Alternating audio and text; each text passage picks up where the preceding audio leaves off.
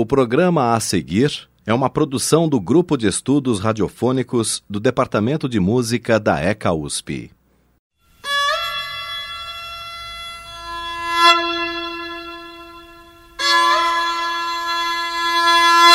USP Especiais.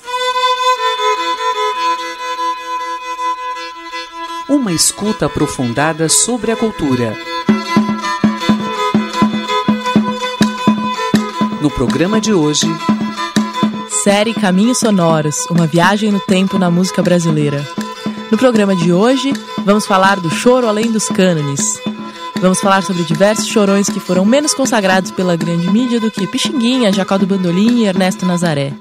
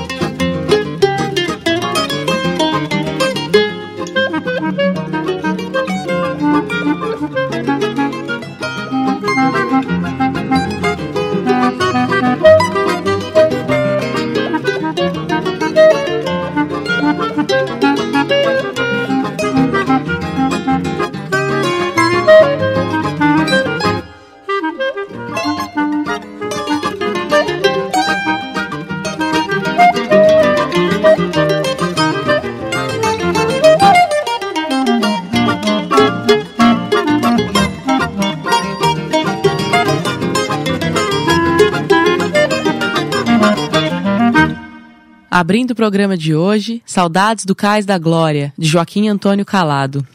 A gravação é de 2002, do disco Joaquim Calado, Pai dos Chorões, volume 1. Quando falamos em chorinho, imediatamente nos saltam à lembrança nomes como Pixinguinha, Jacó do Bandolim e Ernesto Nazaré. Mas o que mais aconteceu ao longo das décadas com este gênero? No programa de hoje, vamos fazer uma viagem no tempo com o choro, Joaquim Antônio da Silva Calado, flautista e compositor, nasceu em 1848 no Rio de Janeiro e faleceu em 1880. É considerado o pai dos chorões e foi o mais popular músico do Rio de Janeiro imperial. Calado criou o primeiro grupo de choro, inicialmente composto por dois violões, uma flauta e um cavaquinho. O grupo começou adotando a polca de serenata, que trazia passagens modulantes em ritmo acelerado.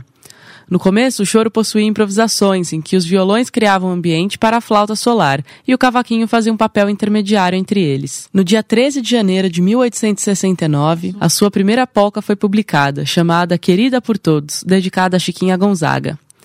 Vamos ouvir uma gravação de 2002 da mesma coleção de discos Joaquim Calado, Pai dos Chorões, do volume 2.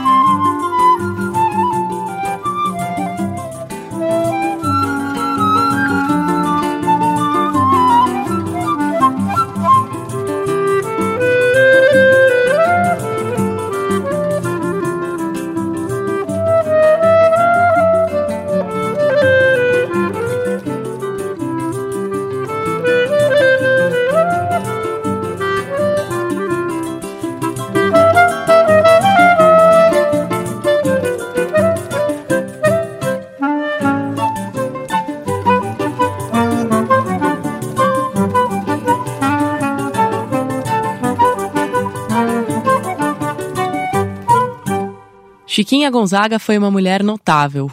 Nascida em 1847, filha de um militar de ilustre linhagem no Império e de uma escrava alforriada, foi educada para ser uma boa moça, dama de salão, e aos 16 anos se casou com um empresário escolhido por seu pai. Continuou dedicando atenção ao piano depois de casada, para desespero do marido, que não gostava de música. Chiquinha se rebelou e decidiu abandonar o casamento ao se apaixonar pelo engenheiro João Batista de Carvalho, o que lhe rendeu uma ação judicial de divórcio perpétuo movida pelo marido no tribunal eclesiástico, por abandono do lar e adultério. A Chiquinha Gonzaga, que emerge no cenário musical do Rio de Janeiro em 1877, após desilusão amorosa, maldição familiar, condenações morais e desgostos pessoais, é uma mulher que precisa sobreviver do que sabia fazer, tocar piano. Foi o primeiro caso de profissionalização da mulher na música. Todas as mulheres até então podiam tocar e compor, porém restritas ao ambiente familiar da vida privada.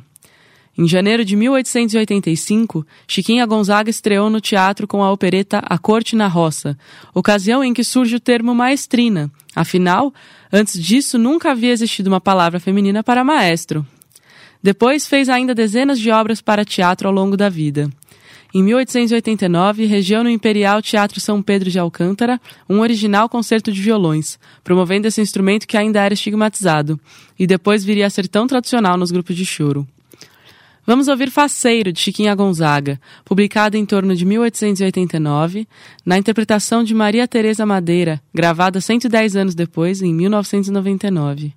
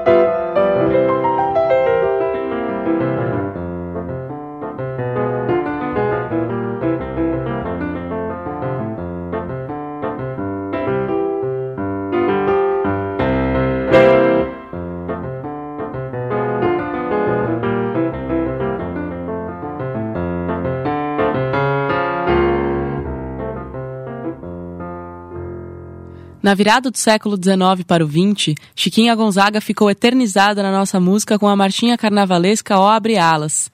Era militante política, participante de todas as grandes causas sociais do seu tempo, denunciando assim o preconceito e o atraso social. Era abolicionista fervorosa e vendia partituras de porta em porta a fim de angariar fundos para a Confederação Libertadora. E, com o dinheiro da venda de suas músicas, comprou a alforria de José Flauta, um escravo músico. Como autora de músicas de sucesso, sobretudo pela divulgação nos palcos populares do teatro musicado, Chiquinha Gonzaga sofreu exploração abusiva de seu trabalho, o que fez com que tomasse a iniciativa de fundar em 1917 a primeira sociedade protetora e arrecadadora de direitos autorais do país, a Sociedade Brasileira de Autores Teatrais, garantindo aos compositores o direito das suas criações. O nome da compositora esteve também envolvido em escândalo, desta vez político, quando seu tango Corta Jaca foi executado no Palácio do Catete em 1914. Nunca antes na história do Brasil a música eminentemente popular fora executada na sede do governo, diante do corpo diplomático e da elite do país. Corta Jaca tornou-se um clássico do grande repertório da música instrumental brasileira. Foi escrito pela maestrina também para canto e piano e pequena orquestra, oboé, viola, tímpanos, trompas em fá e fagote. Então, de 1895, o corta-jaca, também chamado de gaúcho, interpretado por Abel Ferreira.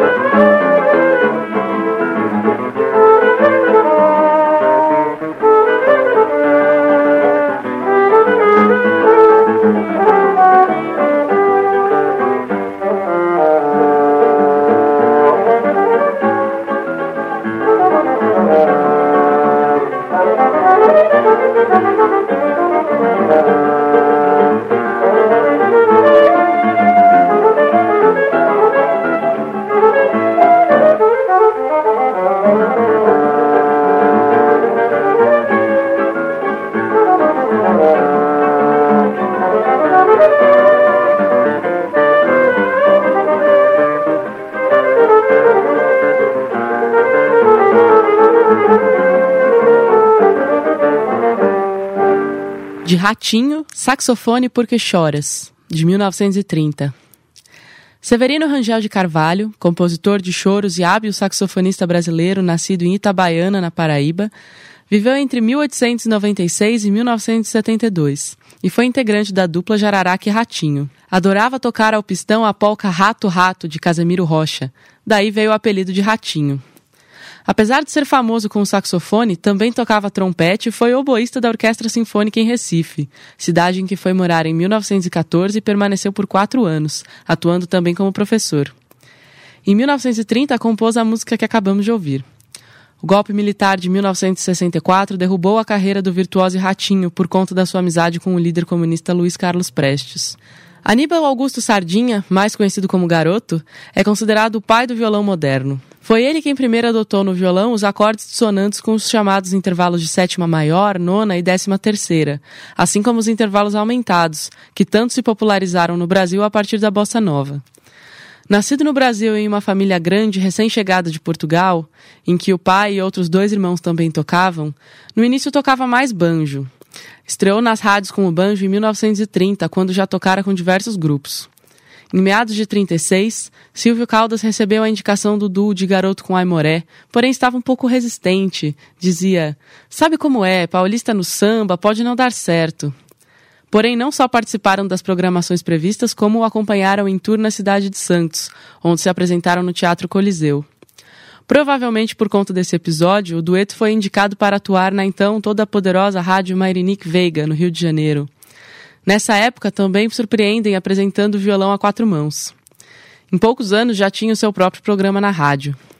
Embarcou para os Estados Unidos em 1939 para acompanhar Carmen Miranda e o Bando da Lua. Integra a Orquestra Brasileira, dirigida por Radamés Inátali, em 1942. Gravou com diversos nomes da música brasileira, como Dorival Caymmi, Ari Barroso e Luiz Gonzaga. Também escreveu arranjos, inclusive orquestrais, e nos deixou 230 composições até sua morte em 1955. De 1950, Desvairada, do Garoto.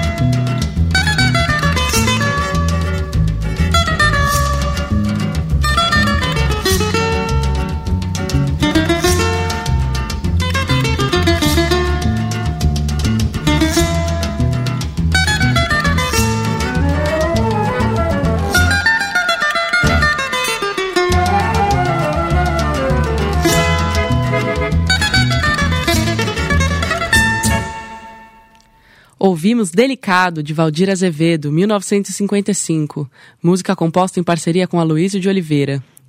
Mestre do cavaquinho, Valdir Azevedo, que viveu entre 23 e 80, nos deixou uma contribuição enorme de composições e gravações de choros, apesar de hoje em dia somente brasileirinho ser verdadeiramente lembrada. A música Delicado ficou bastante conhecida internacionalmente pela gravação da orquestra Percy Fate.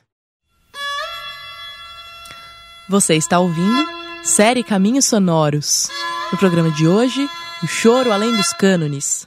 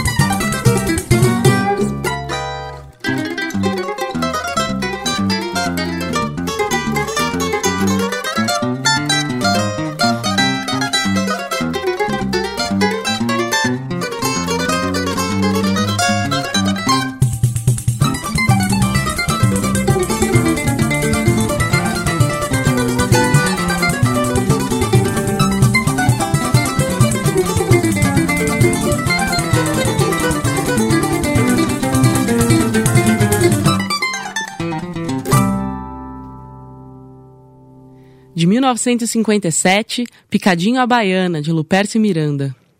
Nascido em 1904 no Recife, sua primeira experiência musical foi com o pai, que montou uma orquestra infantil com seus 11 filhos. Desde cedo aprendeu a tocar bandolim, mas o convívio diário com a música acaba o aproximando também de outros instrumentos. Na década de 20, integrou o grupo Turunas de Mauricéia, grupo que foi para o Rio de Janeiro em 1927, provocando a primeira onda nordestina que chegou à então capital do país. Luperce não viajou com o grupo, mas teve composições suas gravadas pelos Turunas no Rio. Ficou em Recife e montou outro conjunto, o Voz do Sertão, e só então viajou para o Rio de Janeiro. Gravou algumas músicas com o novo grupo até formar em 1929 o regional Luperce Miranda, que atuou em rádios e na gravadora Parlophone. Na década de 30, acompanhou Mário Reis, Carmen Miranda e Francisco Alves. Nos anos seguintes, trabalhou nas rádios Marinique Veiga e na Nacional até 1937, quando voltou para Pernambuco. Em 1946, volta a morar em Recife, onde continua a se apresentar e trabalhar em rádio. Nesse período, dá muitas aulas e torna-se um dos grandes estimuladores do choro nordestino. De volta ao Rio nos anos 50, gravou discos e excursionou pela Europa. Precursor do bandolim solista, foi um dos criadores da linguagem e da técnica brasileira do instrumento. Teve presença significativa na evolução do samba e do choro.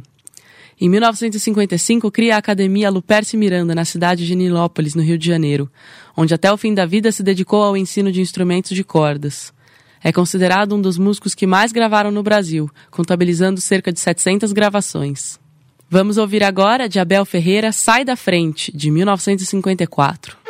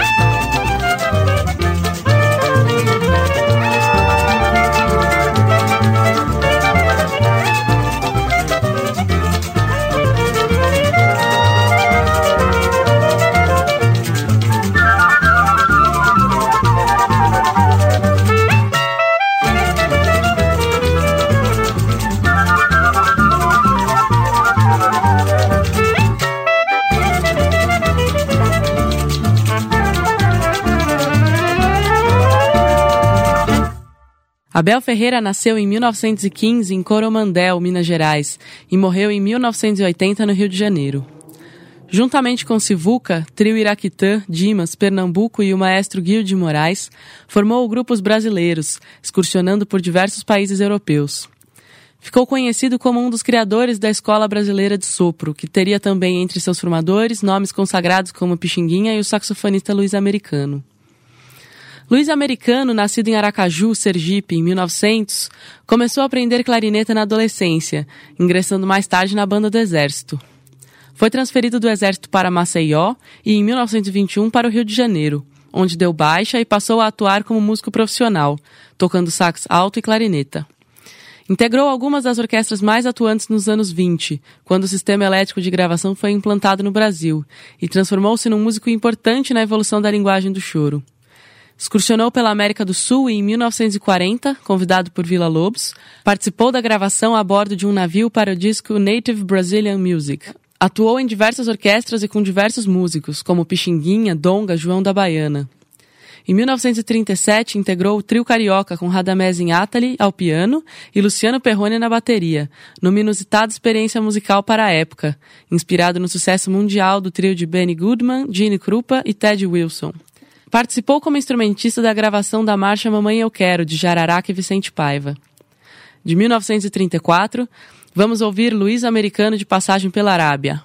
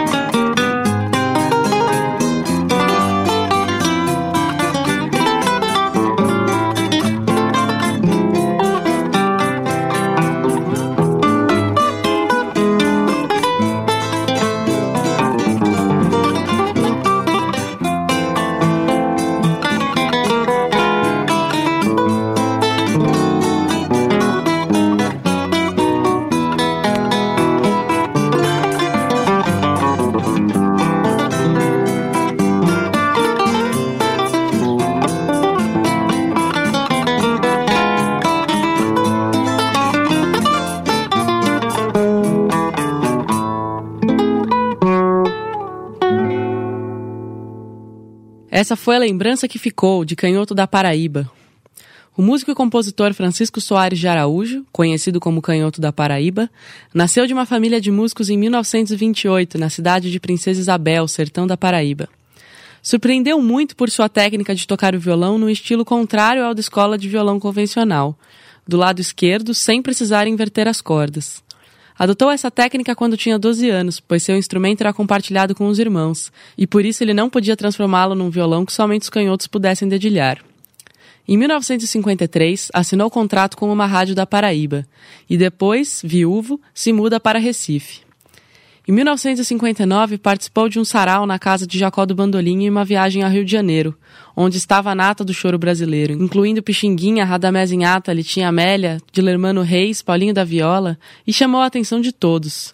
Em 2002, foi considerado Patrimônio Vivo de Pernambuco e faleceu seis anos depois no Recife. Radamés Inhata foi pianista, mas ficou famoso mesmo por suas composições e arranjos. Marcou nossa música por ter dialogado tanto com o universo erudito quanto com o popular. Trabalhou em rádios e escreveu para grandes músicos brasileiros. A suíte Retratos, por exemplo, escreveu para Jacó do Bandolim.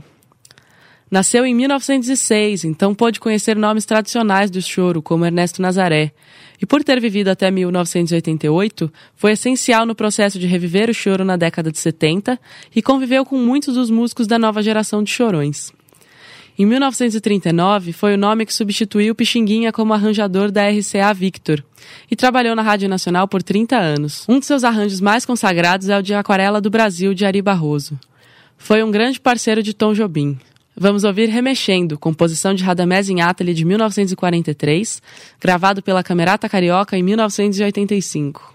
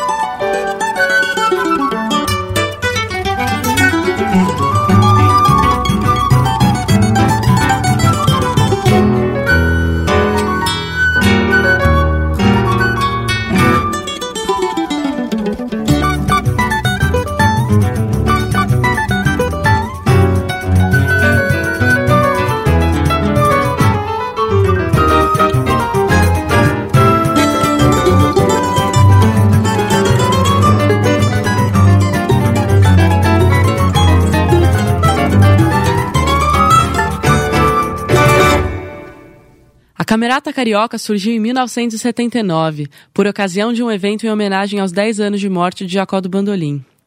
A formação inicial desse grupo era composta por Radamés Inhatali no piano, Joel Nascimento no bandolim, Rafael Rabelo no violão de sete cordas, Luciana Rabelo no cavaquinho, Maurício Carrilho e Luiz Otávio Braga nos violões de seis cordas e Celcinho Silva na percussão.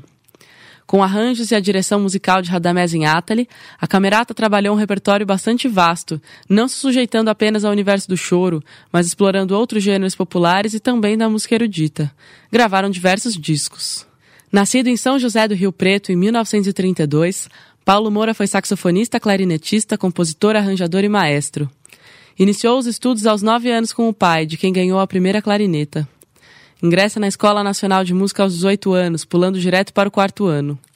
Um ano depois, toca sob a regência do maestro Leonard Bernstein, que vem ao Rio para conduzir e interpretar obras suas e de Gershwin, mesmo ano em que assina contrato com a Rádio Globo. Convive com o maestro Cipó, Dick Farney, Cachimbinho, João Donato, Dom Romão, Sérgio Mendes, Zé da Velha, Valdir Azevedo, Abel Ferreira, Johnny Alf, e quando vai para Nova York faz amizade com Dizzy Gillespie e se desenvolve no bebop.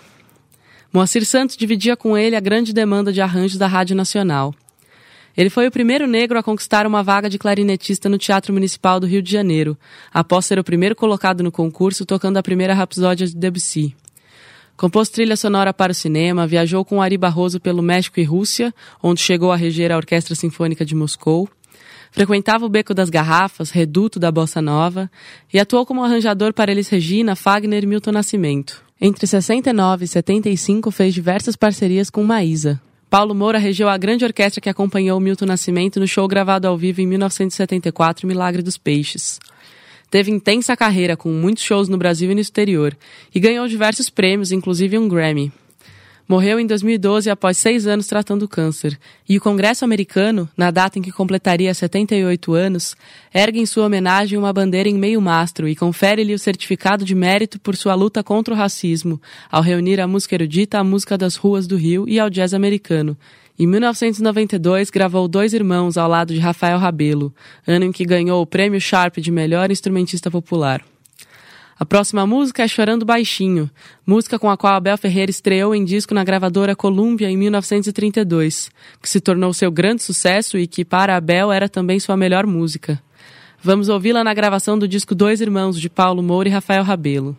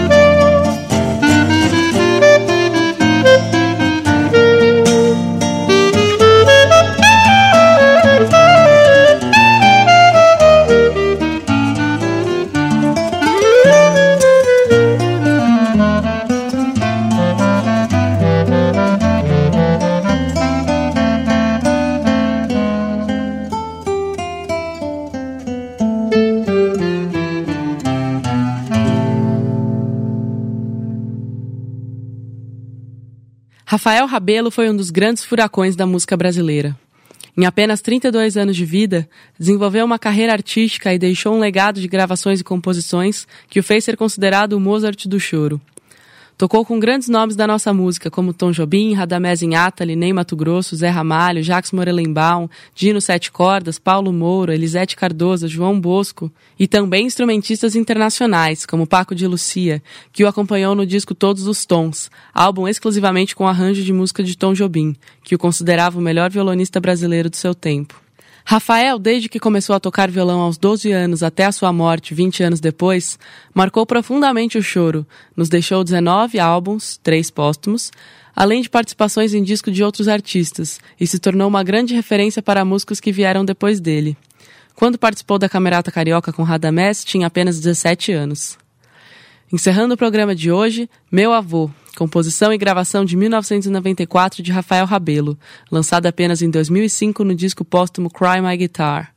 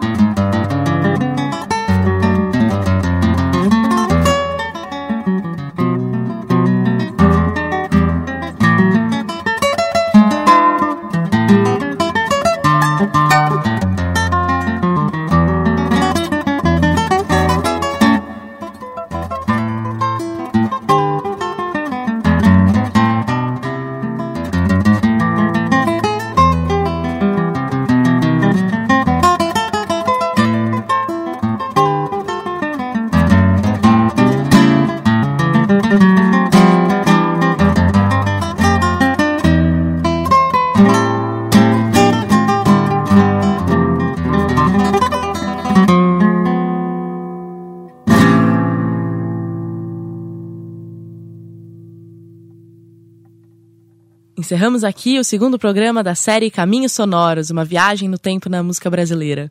No programa de hoje, falamos sobre o choro além dos cânones, dando enfoque a outros grandes chorões que vão além de Pixinguinha, Jacó do Bandolim e Ernesto Nazaré. No próximo programa, vamos falar sobre músicos que trabalharam com a poesia concreta.